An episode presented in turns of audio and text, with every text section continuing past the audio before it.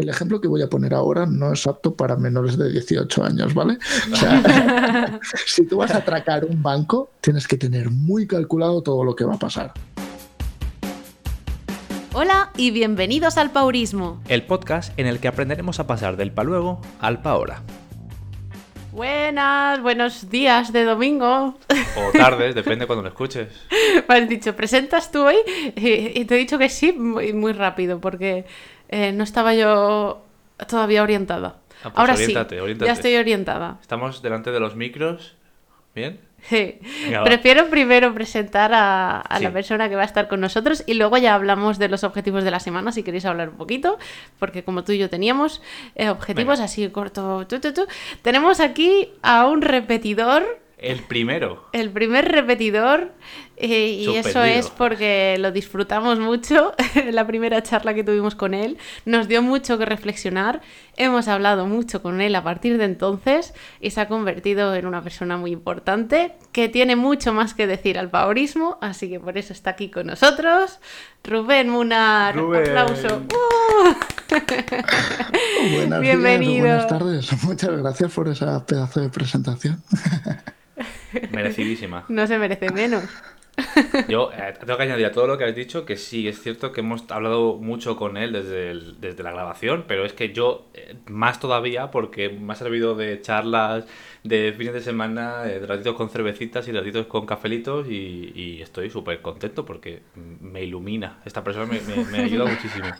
Así que gracias. Es que cuando las cosas se disfrutan, sabes, pasa el tiempo y ni te das cuenta. Y sé que es cierto que hemos hablado un montón, pero para mí en mi mente era como, yo, que pasen las horas así, ¿sabes? Totalmente, estoy de acuerdísimo. sí y me da la sensación de que le conocemos desde hace mucho más A ti sí, ¿no? Sí, bueno, claro, a mí tú lo conoces desde hace mucho, pero, Claro. vale, pero, pero claro, llevabas mucho tiempo sin hablar con él y me da la sensación de que llevamos más tiempo. Sí, a mí la sensación que, que es esa, ¿no? La de la conexión tan rápida de nuevo, la, Mm. o la reconexión rápida. Esto es como cuando se te va el internet, el wifi y vuelve al momento, pues es así, ha sido lo mismo. la Ojalá fuera siempre así. Con un parón de 10 años en medio, ¿no? Pero Bueno, un paro de un paro de 10 años, pero que ha sido como instantáneo para mí, la verdad. Ha sido genial. El, quiero decir, el, el cambio de chip.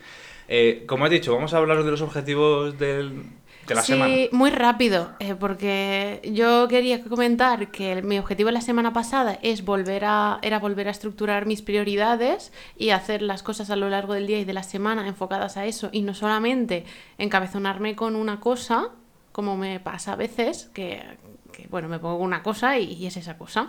Pues esta semana me he hecho mi lista de prioridades, estaban ahí presentes en mi agenda antes de ponerme las tareas. Y es verdad que me he puesto 300 tareas, pero tengo que decir que las tareas iban enfocadas a todo lo que para mí es una prioridad, no solamente a un tema. Entonces, guay. Y las has hecho todas. Sí, bueno, las, la- eh, no todas, pero bueno, he hecho muchas. Bueno, Y sí, las que me daban tiempo en el día, la verdad es que las- los primeros días de la semana me había puesto demasiado. Además es que, bueno, ya lo comentaremos, pero va a haber como un cambio eh, grande, Grande. grande en mi vida, en nuestra vida. Y, y- y ya no solamente eran tareas de, de cosas normales de siempre, sino las tareas que se han añadido a este cambio de vida. Y ya está, no me enrollo más, que ya si queréis en la próxima, el próximo que hablemos más sobre este tema, pues puedo ir comentando las prioridades que me he puesto y qué cositas he ido haciendo al respecto. vale. Guay. Eh, yo iba a hacer esa lista y no la he hecho. ¿Muy mal? Bueno, muy mal, no me digas eso. No se hace así. No, muy bien. Vale. ¿Cómo muy bien? Tampoco muy bien. No pasa nada, vamos a poner fecha y la haces. Eso, eso sí me gusta más. Eh, a ver, también, también hay que decir que aún tengo tiempo. Sí, es verdad, estamos grabando a viernes y esto Claro. es para el domingo. Bueno, te has salvado por ahí. Aún tengo tiempo. Eh, igual cuando, cuando esto se suba yo ya la he hecho la tarea, pero bueno. El caso es que la semana ha ido, es que ha sido también muy, muy agobiante, con- bueno, que en relación a tu cambio este tan grande que dices que va a haber, pues también ha sido una semana que ha saturado mucho y que ha entrado en juego la parte del miedo también, que es justamente el tema que vamos a tratar hoy. Sí, miedo y ansiedad. Mira, qué bien relacionado. Ha sido una semana que han venido estas cosas, o sea que es que el tema es como que ha venido genial para tratarlo con este tema. Y pero bueno, que a, a lo que veis, que los objetivos que me he puesto no he cumplido el 100%, pero me siento muy orgulloso porque muchas cosas sí que las he hecho y, y, vaya, quitándolo de la lista esta, todo lo demás está... No me acuerdo cuáles serán. Bueno, comenté varias cosas como eh, seguir con el tema del, de hacer deporte con las Oculus, que me gusta. El, inglés, que lo tengo ya metido como, como, bueno, como rutina, normal. Y, y, bueno, ya está. Y seguir con estas cosas, que tampoco vamos a arruinarnos. Quiero preguntarle, de hecho, a Rubén, que está aquí, para que nos diga. Rubén, ¿tú qué tal con los objetivos de la semana? Si es que tienes objetivos por cumplir. ¿Te has puesto algún objetivo desde que hablaste con nosotros en, la primera, en el primer capítulo? Uf, eh, es que yo para el tema de objetivos soy de las personas que me marco los objetivos en base a lo que va saliendo, ¿no? Eh, no me gusta, o sea, yo tengo mis objetivos a largo plazo, a los de medio plazo, pero los de corto plazo eh, soy más meticuloso. O sea, van saliendo y van entrando, ¿no? Pero digamos que los objetivos de largo plazo y medio plazo ya los tengo asignados antes de... Mm, de la semana o incluso del año, ¿no? O sea, porque Perdóname, ¿eh? Eh, no, no, sé cómo explicarlo muy bien, pero digamos que esa estructuración en mi cabeza ya está hecha de antes, sino que las tareas, las microtareas o los micropasos van surgiendo en base a cómo va evolucionando el, el día a día. O sea, no soy de las personas que hagan microobjetivos para tareas a corto plazo. Mi, gestión de las tareas o mi gestión de objetivos va en relación al enfoque de cómo he dividido una tarea en largo plazo. Vale, bueno, igualmente le pasa, tenemos diferentes tipos de personas. De hecho, justamente hace poco hablábamos de la forma de estudiar y estas cosas, pues cada uno funciona de una manera. Efectivamente.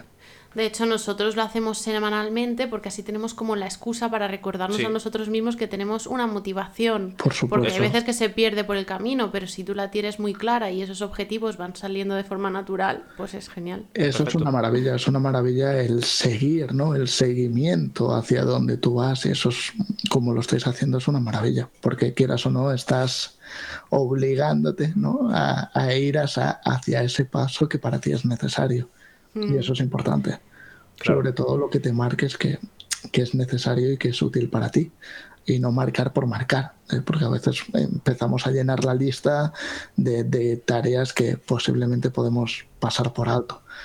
Y gastamos nuestra energía mucho en, poner cosas, ¿sabes? En poner que sea la lista grande y al final no es del todo necesaria ahí entra en juego el, justo eso de que hablamos de la priorización, de priorizar esas tareas y ponernos unos 24 bloquecitos de las horas y decir qué, qué me abarca el día en este en lo, que vaya, lo que quiero conseguir, lo que quiero hacer, pues cuánto tiempo quiero ocupar de mi vida. Y la semana pasada, no sé, si, no sé si lo has escuchado, pero te lo resumo muy rápido, estábamos hablando de, bueno, finalizó hablando un poco de disfrutar de los de las cosas que tenemos, porque en, nuestro caso era, somos personas como muy de buscar esa ambición. Autoexigentes, sí. Y somos de, de exigirnos mucho. Y, y que parece que cuando entra algo nuevo, como que nos asusta, ¿no? O sea, como que cuando nos descolocan los planes, nos asusta muchísimo. Que bueno, a todo el mundo le pasará. Pero, pero en nuestro caso ha sido como, bueno, por lo menos yo lo he vivido como una sensación muy fuerte, que quería hablar precisamente de esto, ¿no? Del tema del miedo. Sí. ¿Vosotros consideráis personas eh, miedosas? ¿Miedosas? Sí. ¿Yo? ¿Me lo preguntas a mí? a los dos. Dejo que conteste. Yo creo que no. yo no lo considero desde fuera, pero como cada uno, por ejemplo, yo a mí desde fuera puede parecer que no, porque yo hago las cosas, o sea, a mí me ofrecen o me dicen de hacer algo que me hace mucha ilusión y para allá que me voy.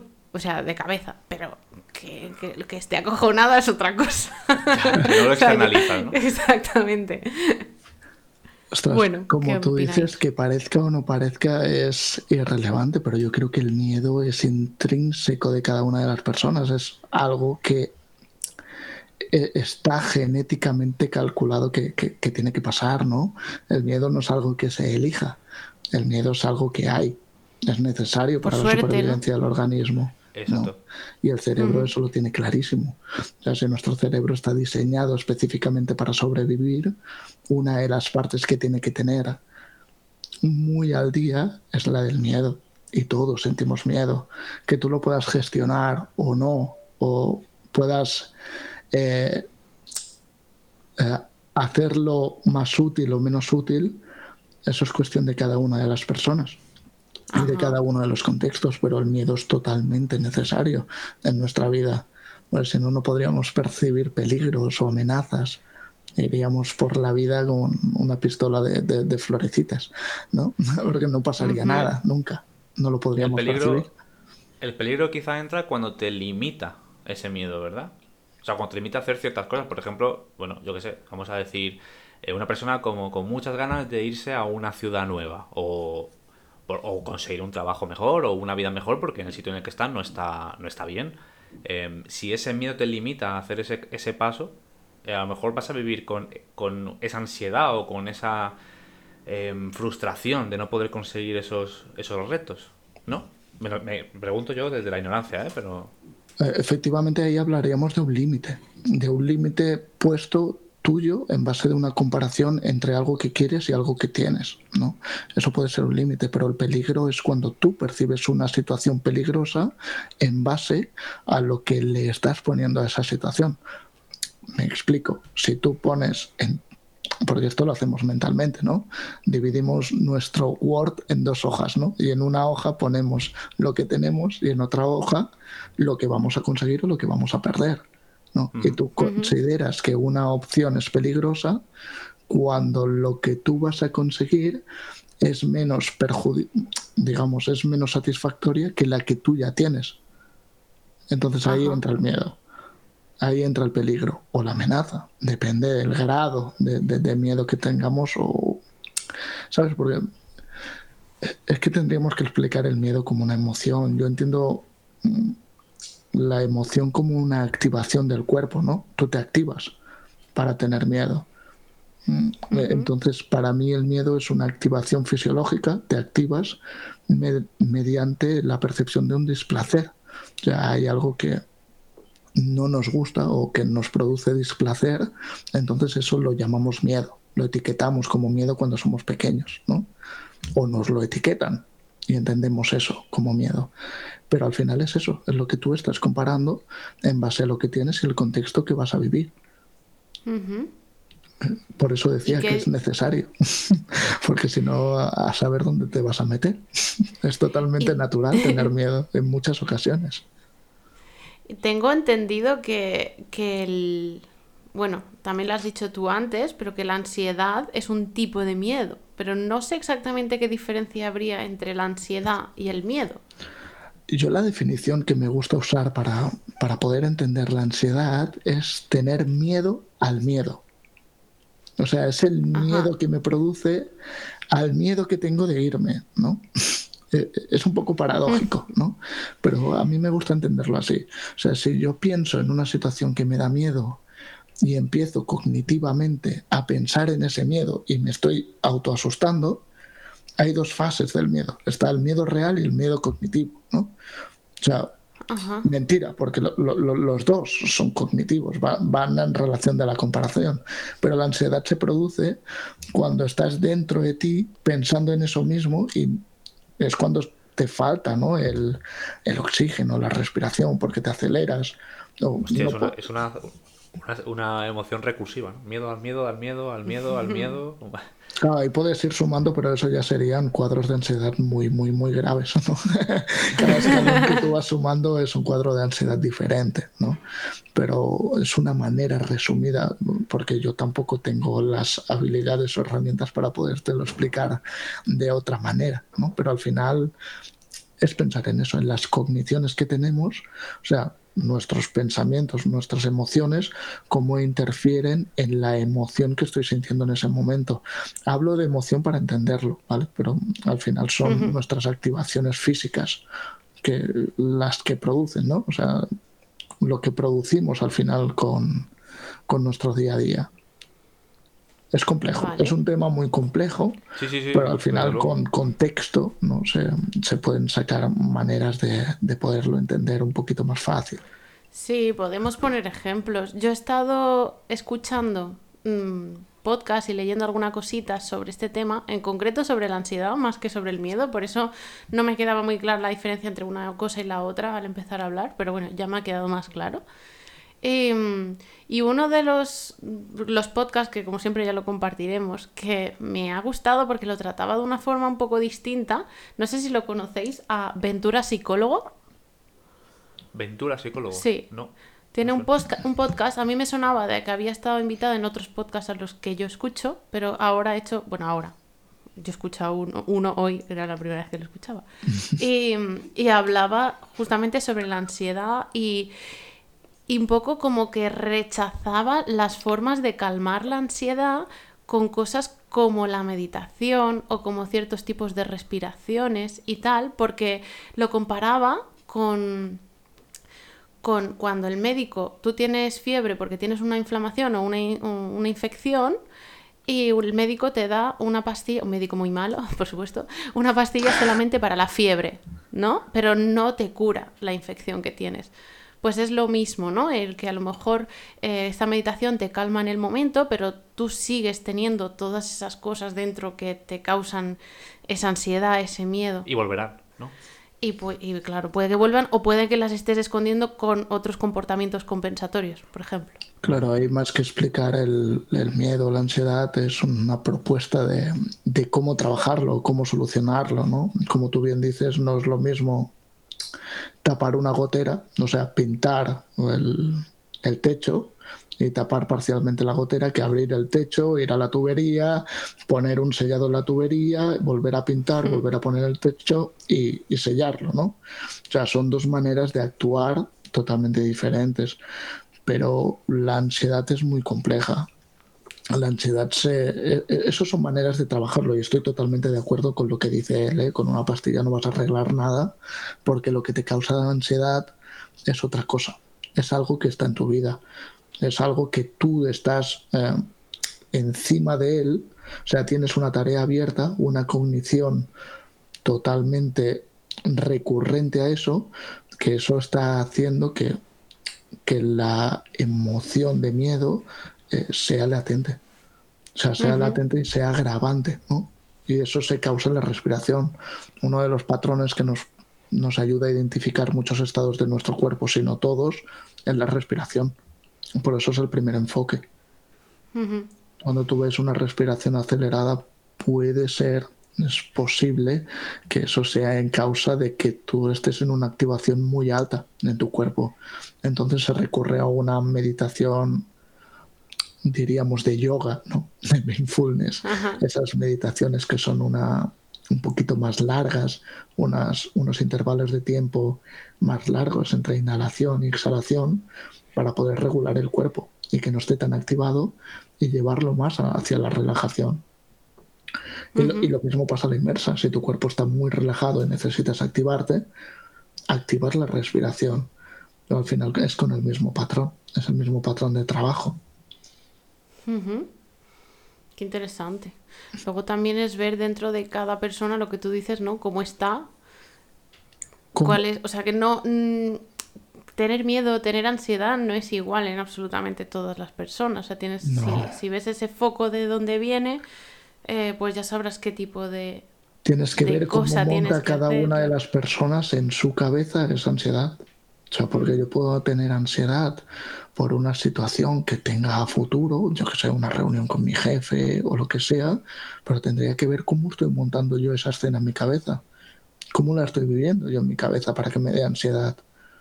cuán real es o cuántas horas estoy pensando yo en eso en el día, ¿sabes? hay que cuantificar eso y cada una de las personas lo vivirá totalmente diferente. Entiendo que también es un poco relacionado con, el dolor. Eh, la, escala, de dolor, mucha gente siente el miedo a la, misma, a la misma cosa de manera diferente y lo enfoca de manera distinta, que incluso entiendo que habrá gente que le podrá llegar hasta sacar un provecho a ese miedo. Por supuesto, por supuesto. A mí hay una frase que me fascina y, que siempre la tengo en mi mente y no sé si algún día me la tatuaré, pero me encanta. es que el miedo andando es coraje. O sea, tú lo que llamas coraje a la gente es personas que están viviendo miedo y andan hacia adelante. Se enfrentan a ese miedo. Eso es el coraje. Por eso te digo que el miedo es necesario. El, miedo al final es una parte de, nuestro organismo. Igual que el asco, igual que la rabia, igual que la alegría, todas esas emociones primarias que hemos etiquetado como emociones son activaciones de nuestro cerebro, de nuestro cuerpo, que van dirigidas hacia una función. ¿Y se puede entrenar eso? Pues, tú puedes llegar a entrenar a, digamos, aprovechar, aprovecharte de eso. Tú eres una persona que, tiende a tener miedo a ciertas cosas, a ciertos cambios y puedes entrenar la, pues eso, el, aprovechar esa situación, decir, pues mira, voy a aprovecharlo y voy a crecer y voy a mejorar y voy a aprender, no sé. Por supuesto, o sea, por supuesto, el crecimiento personal al final eh, está enraizado en eso, en cómo gestionar de lo que tú eres consciente para mejorar. O sea, el primer paso es ser consciente que te está pasando eso. O interpretar que necesitas aumentar una, una habilidad. Pero al final es como todo. Si yo quiero mejorar en Word, voy a hacer un curso de Word para poder manejarme con esa herramienta, ¿no? Pues una emoción al final es lo mismo. Soy consciente de que tengo miedo, voy a trabajar en qué situaciones tengo miedo, voy a hacer entrenamientos mentales, voy a exponerme, voy a ¿sabes? Voy a cumplir unos, unos serios parámetros para hacerlo cada vez más habitual en mí y poder crecer, evolucionar de, esa manera, ¿no? Pero al final todo es trabajable y ahí entra esa inteligencia emocional famosa, esa gestión emocional, ¿no? Que, que todos buscamos o que todos trabajamos. Pero por supuesto que se puede trabajar por supuesto. Todo lo que tú quieras se puede trabajar, mientras que tú quieras. y mientras que sepas lo que quieras trabajar, tienes que ser consciente de ello. De hecho, la pregunta ha venido por, eh, porque has preguntado si nos consideramos unas personas miedosas. Eh, ¿Tú te consideras una persona miedosa? Yo, no, yo no podría decir que. Ah, vale, pues responde. responde, responde. Simplemente he dicho yo sí, ahora te cedo la pelota. ¿Sí? Pues así desde fuera, con todo lo que has conseguido, no lo parece. Pero quizá igual que, conmigo, o sea. Eh, lo que he dicho antes, yo, yo hago las cosas muchas veces acojonada, porque es la palabra, pero la hago y al final la disfruto y ya está. Como decíamos antes, lo que parece o no parece no significa que lo sea o no lo sea. Son conceptos muy diferentes. No puede parecerlo, pero puede serlo. Claro. Bueno, ahí está la gestión emocional. ¿Y, tú? Hombre, yo creo que como cualquier persona ha pasado por procesos de estar, como tú dices, acojonado con, cualquier cambio. Y, sí, sí, cualquier, cualquier experiencia en la que te haya llevado a un cambio creo que se siente esa, esa sensación de miedo, todo el mundo la experimenta. Em, como he dicho, ¿no? Los grados son distintos en función de cada persona quizá, o lo puede gestionar de manera diferente. En mi caso no, no sé si me han llegado a, a, saturar tanto como para, para, recordar ese momento, pero, pero estoy seguro de que hay momentos en los que he dicho, hostia, me veo colapsado con todo esto. Pero bueno, eh, eh, como digo, creo que es normal. Como, claro, sí, como todo el mundo. Pues a mí me gustaría, eh, siguiendo el hilo de este podcast que he escuchado de Ventura, em, que él identifica cuatro tipos de ansiedades. Bueno, él habla de ansiedad, luego lo podemos ver si es más enfocado a miedo o ansiedad o lo que sea. Em, cuatro tipos eh, en función de que sea lo que te está provocando eso. Y si queréis los comentamos un poco. Vale. Vale. Mira, una, la primera de la que habla es una situación que estamos evitando porque nos da miedo. Y eso nos, nos causa ansiedad. Por ejemplo, yo quiero hablar con, con mi jefe porque quiero un aumento de sueldo y solo el pensar que eso me da miedo ya me está creando ansiedad, aunque no lo he hecho todavía. Estás, ahí yo creo también que se está, se está, mm, a ver si lo digo bien, estás preparando la respuesta o lo que va a pasar antes de que suceda y eso es lo que te causa miedo. Eso tú me lo dices mucho. Es que te lo digo mucho porque creo porque te, ha pasado alguna vez. O sea, quiero decir, te adelantas a los hechos. Es como que dices, es que va a pasar esto, pero que es que no lo sabes lo que va a ocurrir. Y luego lo que ocurre normalmente en el, el, porcentaje más grande de las veces es que eh, no ocurre como tú lo pensabas, sino que ocurre precisamente lo, de la mejor manera posible. Y es como, ah, ostras, qué fácil era, ¿no? sí, quizás sí, pero bueno, es verdad que, hay personas en concreto con las que me cuesta más hablar y el estar evitando y no hacerlo como paurismo, esa cosa que tengo pendiente hacer, que sé que la quiero hacer, pues causa ansiedad. ¿Tú cómo lo ves, Rubén? Yo lo, lo que veo aquí es justo lo que estábamos hablando en, en, un principio, ¿no? Donde lo habíamos enfocado en un principio que la evitación lo que hace es alargar el tiempo, dilatar la situación. Me da más tiempo en pensar, en reconcomerme y en trabajar mi miedo. Aunque yo no sea consciente, estoy más tiempo pensando en cómo voy a hablar o gestionar una situación con mi jefe. Y eso puede ser bueno o malo, da igual. No, no me voy a meter ahí, ¿no? Pero si está causando una ansiedad, entonces es disfuncional. O sea, eh, es disfuncional para nosotros simplemente por el hecho de eso mismo. Me está dando más tiempo para tener más ansiedad. Y por supuesto que aumenta la ansiedad, porque estoy más rato pensando en el miedo que tengo en relación a la situación que tengo en vez de afrontarla. Que a lo mejor como se podría haber solucionado antes. Bueno, pues paurismo. Más, vueltas No, pero, pero ya no es paurismo. Bueno, sí, también, porque si lo haces rápido, totalmente. Pero es eso, ¿no? Que te da más tiempo a pensarlo más, en el sentido de que te, da más tiempo a hacerte tus, tus conversaciones en la cabeza como van a ocurrir. Eso es, estás reforzando tu, tu situación con argumentos. O sea, cada tiempo que pasa son más argumentos que refuerzan tu sensación principal de evitación. O sea, si yo estoy evitando todo digamos, día y día y día, cada día que está pasando, estoy dando argumentos a mi cerebro de lo que, está haciendo es porque tiene miedo. Entonces estoy reforzando mi miedo, aunque sea inconscientemente. Y cada argumento de esos es letal, porque el cerebro lo aplica. O sea, piensa que el cerebro cuando está en una de esas situaciones de evitación es porque está percibiendo una amenaza percibir una amenaza significa gasto constante de energía hasta que yo no esté seguro. Wow, vale. Entonces, imagínate todo ese gasto de energía, le estás diciendo al cerebro, estamos haciendo bien escapando de ahí porque es una amenaza. o sea, puede ser muy complicado. Pues vamos a por la segunda. La, la, primera era, pues eso, que estamos evitando una situación porque nos da miedo. La segunda es que estamos eh, reprimiendo una emoción o huyendo de ella. Y eso es como un pez que se muerde la cola porque eso nos causa ansiedad, pero a la vez la estamos reprimiendo. A ver si me explico. Por ejemplo, eh, bueno, él pone el ejemplo de, de, un hombre que le ha enseñado desde pequeño que llorar no es de machos, ¿vale? Y que una vez, o sea, de mayor se le muere un ser querido cercano y no puede llorar eso al final le causa una sensación de ansiedad.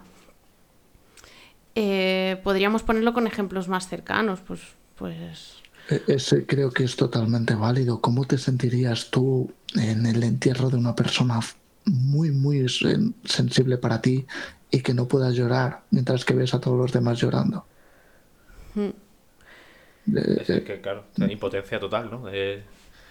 Quiero, quiero hacerlo, pero no, no, me han enseñado esto. Porque mis valores no, están en relación a lo que yo puedo hacer o no. Por eso las etiquetas son tan complicadas, ¿no? El llorar no es de machos. Mira qué valor tan profundo tengo porque me lo ha dicho mi padre o una persona de apego, que yo le he hecho caso y me lo he comido con patatas, ¿no? O, una cosa más banal, saludar cuando entras en un sitio, ¿no? Todas esas cosas entran dentro de nosotros y no sabemos por qué, pero están ahí. Y el no hacerlos, bueno, al final es como cepillarse los dientes. Si tú tienes eh, un, hábito de, cepillarte los dientes y hay un día que no puedes hacerlo, eh, tienes un problema. Y gordo. que tienes que ir a la farmacia por un cepillo de dientes y por pasta. Porque si no, no vas a pegar ojo. Y si no puedes hacerlo y tienes una reunión importante después, eh, tienes dos problemas. Porque estás pensando en lo que no has hecho que va a causar una mala impresión después. Eso es ansiedad. en la cabeza, ¿eh? Te pongo otro muy común en la sociedad, eh, que supongo que cada vez menos, pero que lo ha sido, y es el salir del armario. Sí, yo lo he pensado también.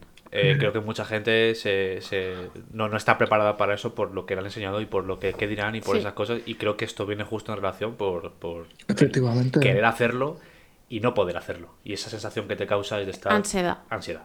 Ahí ya estamos entrando más que eh, en emociones, en valores, ¿no? Pero reprimir, que entiendo que es a lo que se refería mm, el, psicólogo Ventura, es em, en esto mismo de quiero expresar ira y no puedo, quiero expresar tristeza y no puedo, quiero expresar asco y, no puedo hacerlo. Pero van relacionados en eso justo, en los valores, como, como tú bien dices, Manu. Luego, eh, la tercera era, bueno, situaciones amenazantes o peligrosas. O sea, que, realmente, objetivamente, es una situación peligrosa. Pero ya eh, él dice que simplemente analizando por qué esto es peligroso y qué esto causa en mí, puede reducir mi ansiedad y por tanto poder verlo de una forma más limpia, más clara, el problema y buscarle soluciones. Y que sea algo que tenga sentido. O sea, que tenga sentido. Que a lo que realmente le tengas que tener miedo. ¿No? Efectivamente, efectivamente. Era cuando poníamos las hojas de Word, ¿no? Con lo que estabas comparando con lo que tienes y lo que no tienes. Al final es hacer eso. Es bajarlo a un terreno más tangible, ¿no? Más alcanzable. O sea, porque yo puedo tener un miedo irracional. Mm, al final lo que tengo que buscar es eso, los porqués, ¿no? Porque, ¿Por qué está pasando todo eso? Y eso te puede permitir entenderte un poquito más y ver la manera de cómo poder gestionarlo. Muy fácil decirlo, ¿eh? pero yo no me subo a un avión. bueno, bueno, a ver si después de este podcast. es muy fácil decirlo, pero claro, hablando de miedos irracionales, pues eh, justamente ahí entra, ¿no? El, hablar es gratuito y es muy fácil, pero el proceso que hay después no es tan fácil. Eso estoy Por supuesto. de acuerdo. No, pero ahí, ahí quería meter ese ejemplo. Cualquier fobia o cualquier miedo así, pues yo que sé, claustrofobia. ¿Tienes que tener miedo a estar encerrado en un sitio durante tanto tiempo? Pues es que la fobia ya es otro paso del miedo. O sea, no es lo mismo tener un miedo que una fobia. Una fobia, como tú dices, ya es irracional y es muy complicada. Es complicado de tratar. Lo, lo, lo, cambio. Miedo a subirte a un avión. Ah, como en mi caso, ¿no? Eso, eso no, no se podría. Bueno, en mi caso, por lo menos sé que no se considera fobia. Eh, o por lo menos yo no lo veo como Depende del grado y depende de lo que pase cuando vayas a subir a un avión. Hay gente por eso, que por eso, por un avión por la tele se esconde. Eso es fobia. exacto, exacto, pero no, llega tanto. Me, me, da miedo cosas concretas, el despegue y el aterrizaje, por ejemplo. Claro, hay que ver también hasta qué punto a ti te, te viene bien afrontar ese miedo eh, en caso de que quieras afrontarlo porque quieres dedicarte a viajar por el mundo, por ejemplo, eh, que la ansiedad no haga tapar ese problema y que pueda pues, ya buscar cómo canalizar la ansiedad para poder dar, hacerle frente. Lo he afrontado en, en, alguna ocasión. Decía que lo he afrontado en alguna ocasión porque cuando he tenido que hacer exámenes fuera de viviendo en Ibiza, he tenido que coger el avión sí o sí me he afrontado a ese miedo. Eh, ¿Quiere decir que lo repetiría a día de hoy? Pues no, ni mucho menos. Pero... Pero igual si lo hubieras hecho más de seguido, por ejemplo, yo tengo un familiar que, que, le daba el mismo miedo que a ti, pero lo ha tenido que hacer por narices semanalmente, entonces ya... Ya se le pasa. Ya, claro al final ya es costumbre. Hay veces que también tendemos a, enfocarnos en curar todos nuestros miedos, ¿no? Por, decirlo de alguna manera, y hay que ver si esos miedos son útiles o, no. O sea, me pongo el ejemplo, yo tengo miedo a los leones. Eh, no me voy a tratar el miedo a los leones porque sé que no voy a tener una situación de estar cara a cara con un león. Es más, si lo estoy, va a ganar él, seguro. a eso me refería con ver si él quiere dedicarse. mi tiempo en curar ese tipo de miedo. Si hay que trabajar en, el caso del avión, eh, eh, al final es eso, es buscar los porqués, hacerlo recurrente e irlo trabajando con premio y, premiar la, situación que, que, hagas efectiva, ¿no? Pero también si es un es un digamos, un miedo que se puede evitar y es útil y funcional para ti, eh, es indiferente, ¿sabes? Si puedes ir en coche, puedes ir en barco, ¿sabes? Si tienes otras opciones que a ti te causan menos ansiedad y menos miedo, se pueden usar. Otro problema que sería que de Ibiza a Granada solo se pudiera ir en avión, exclusivamente en avión. Entonces ahí sí que habría que hacer un trabajo más profundo, más pausado y más específico para poder controlar o poder gestionar de una manera más útil ese miedo. Para la próxima vez te llevas chuches y cuando me sube el avión me da chuches premio. a ti te tendría que dar otra cosa que no sean chuches. pizza. Pues bueno, relacionado con ¿eh? eso. No, no, yo así viajo siempre. relacionado con eso, pero ya, ya no el miedo, sino la ansiedad de, de ver hasta qué punto, lo que tú estabas diciendo, Rubén, ver hasta qué punto hay que afrontar eso o no. Otro ejemplo que ponían en el podcast era una persona que tiene muchísima ansiedad porque tiene tres trabajos y no puede más con su vida. ¿Vale? ¿Hasta qué punto eh, tú tienes que poder con los tres trabajos? ¿Hasta qué punto te renta que yo te quite la ansiedad? Si lo que tienes que hacer quizá es dejar uno de los trabajos porque no hace falta que lo hagas absolutamente todo. Bueno, claro, la ansiedad porque está causa, o sea, ¿qué causa esa ansiedad? ¿Causa la ansiedad el tener tres trabajos o causa la ansiedad otra cosa? Porque si causa la ansiedad tener tres trabajos, está claro que lo que te sobra es un trabajo. Entonces tenemos que ver hasta qué punto es necesario que tú tengas tres trabajos o no. Claro. La ansiedad al final nos avisa de, que hay una situación en tu vida de que no puedes sostener. Entonces, si lo único que haces es dedicarte a, por poner un ejemplo de algo cercano, que es lo que quiero hacer yo, que es meditar, si lo que te dedicas es a meditar todas las noches y, y al día siguiente irte a tus tres trabajos, pues, pues igual no solucionas nada. Efectivamente, al final es ver lo que produce, el ser consciente de lo que estás viviendo y que está produciendo, ¿no? Y, a partir de ahí intentar gestionar, ir haciendo pequeños ajustes para que tu vida sea lo más funcional posible. Mm. Bueno, un ejercicio muy bueno que, he hecho con Rubén hablando alguna vez es el que me, pregunta, bueno, me has preguntado alguna vez, ¿qué pasaría si, si ocurriese esto? ¿Qué pasaría? Nada. ¿Y esto? Nada. ¿Y esto? Y así como reduciendo todo hasta lo, peor que puede ocurrir y ver cuál es el límite. Es decir, ¿vas a llegar hasta ese límite?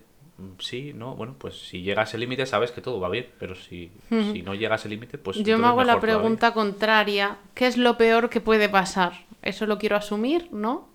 ¿Tampoco es tan malo? Bueno, pues para adelante. bueno, pero va por ahí. Sí, es ese estilo, sí. A mí me gusta hacer la rueda entera. O sea, ¿qué es lo mejor que puede pasar si lo hago? ¿Qué es lo mejor que puede pasar si no lo hago? ¿Qué es lo peor que puede pasar si lo hago? ¿Y qué es lo peor que puede pasar si no lo hago? A mí me gusta hacer la rueda completa. Oye, pues esa rueda... Muchas cosas.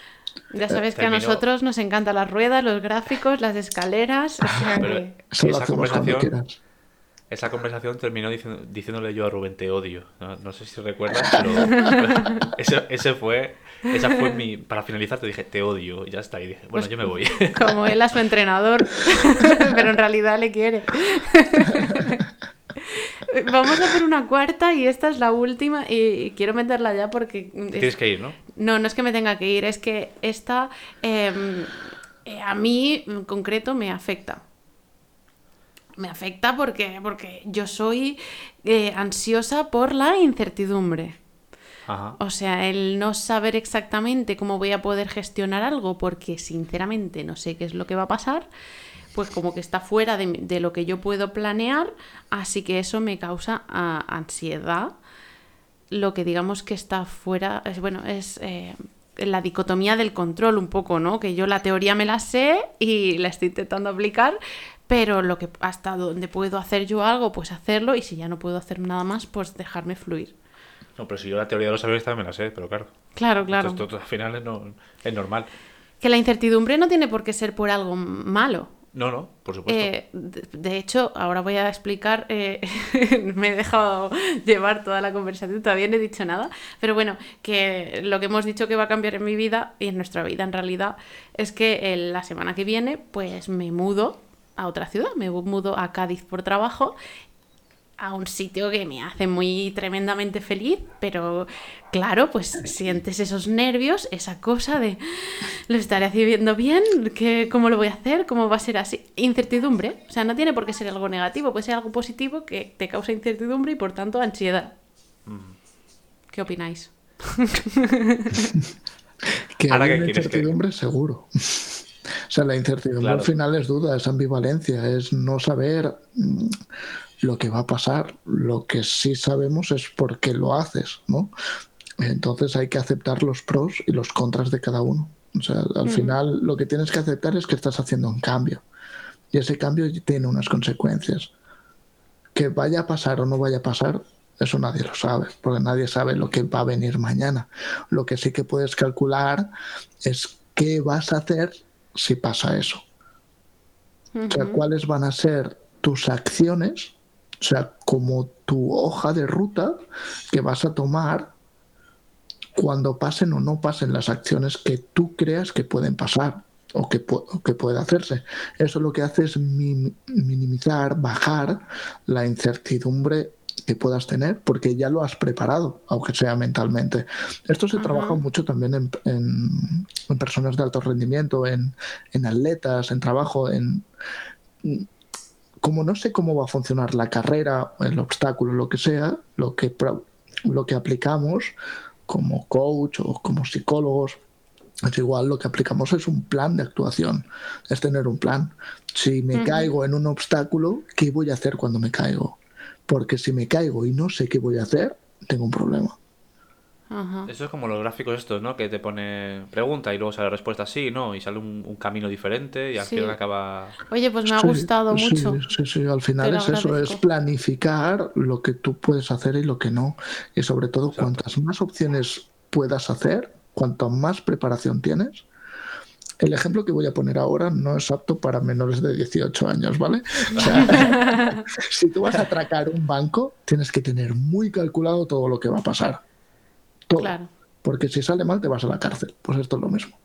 esto es exactamente lo mismo. Hasta el mínimo detalle de qué marca es tu smartphone lo tienes que tener controlado. Me gusta mucho porque, porque mira, aquí como que tienes en cuenta absolutamente todas las variantes y de lo que se hablaba, lo que hablaba Ventura en el podcast, es de que hay que realizar un plan que, fuera de lo que yo tengo siempre y que también lo estoy trabajando, os lo prometo, que es el pensamiento positivo.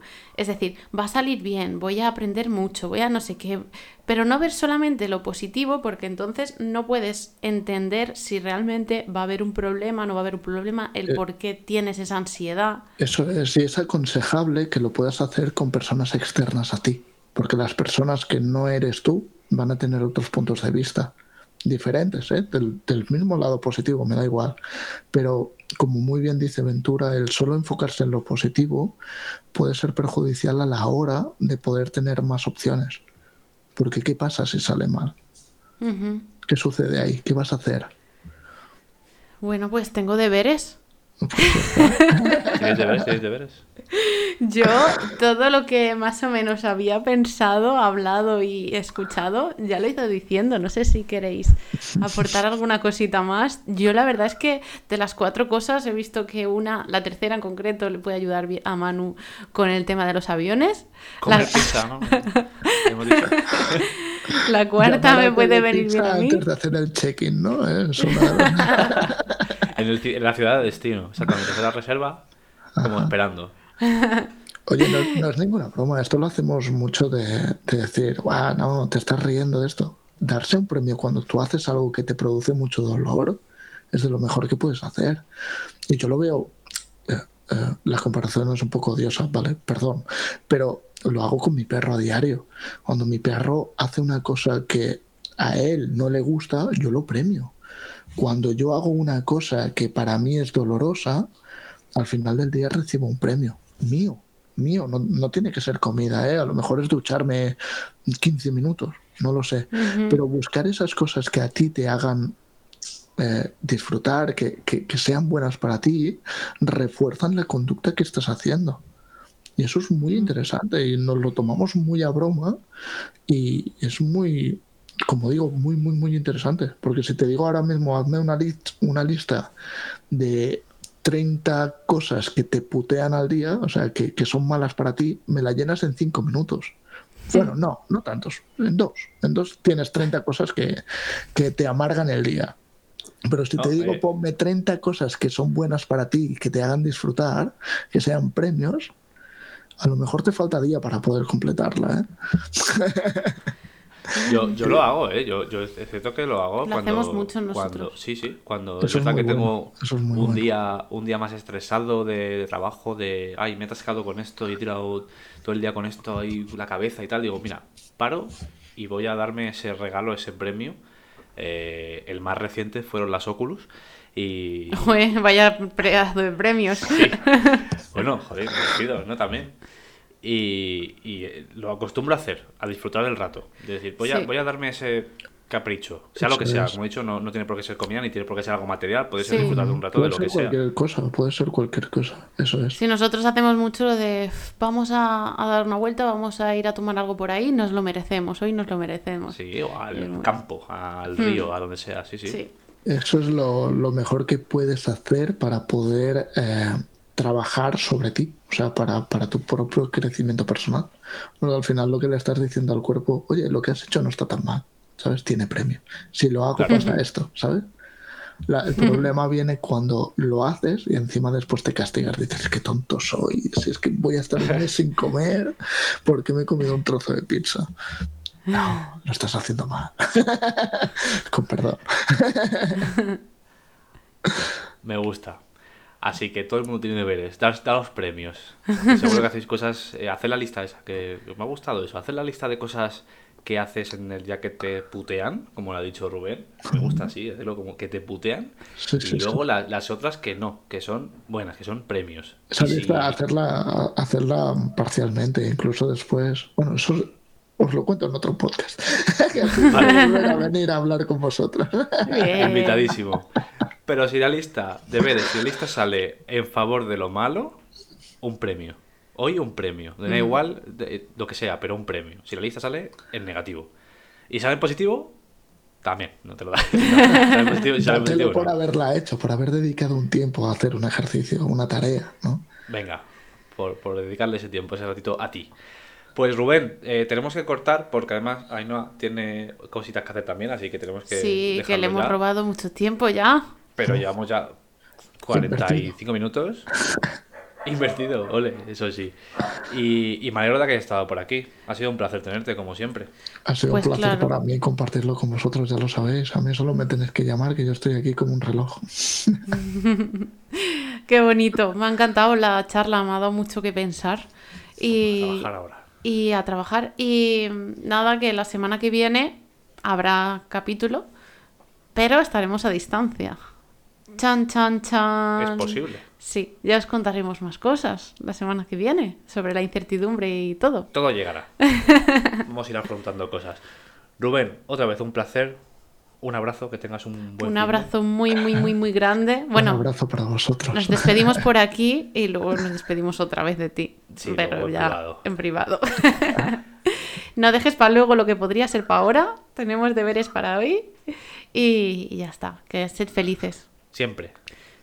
Un abrazo. Chao. Chao.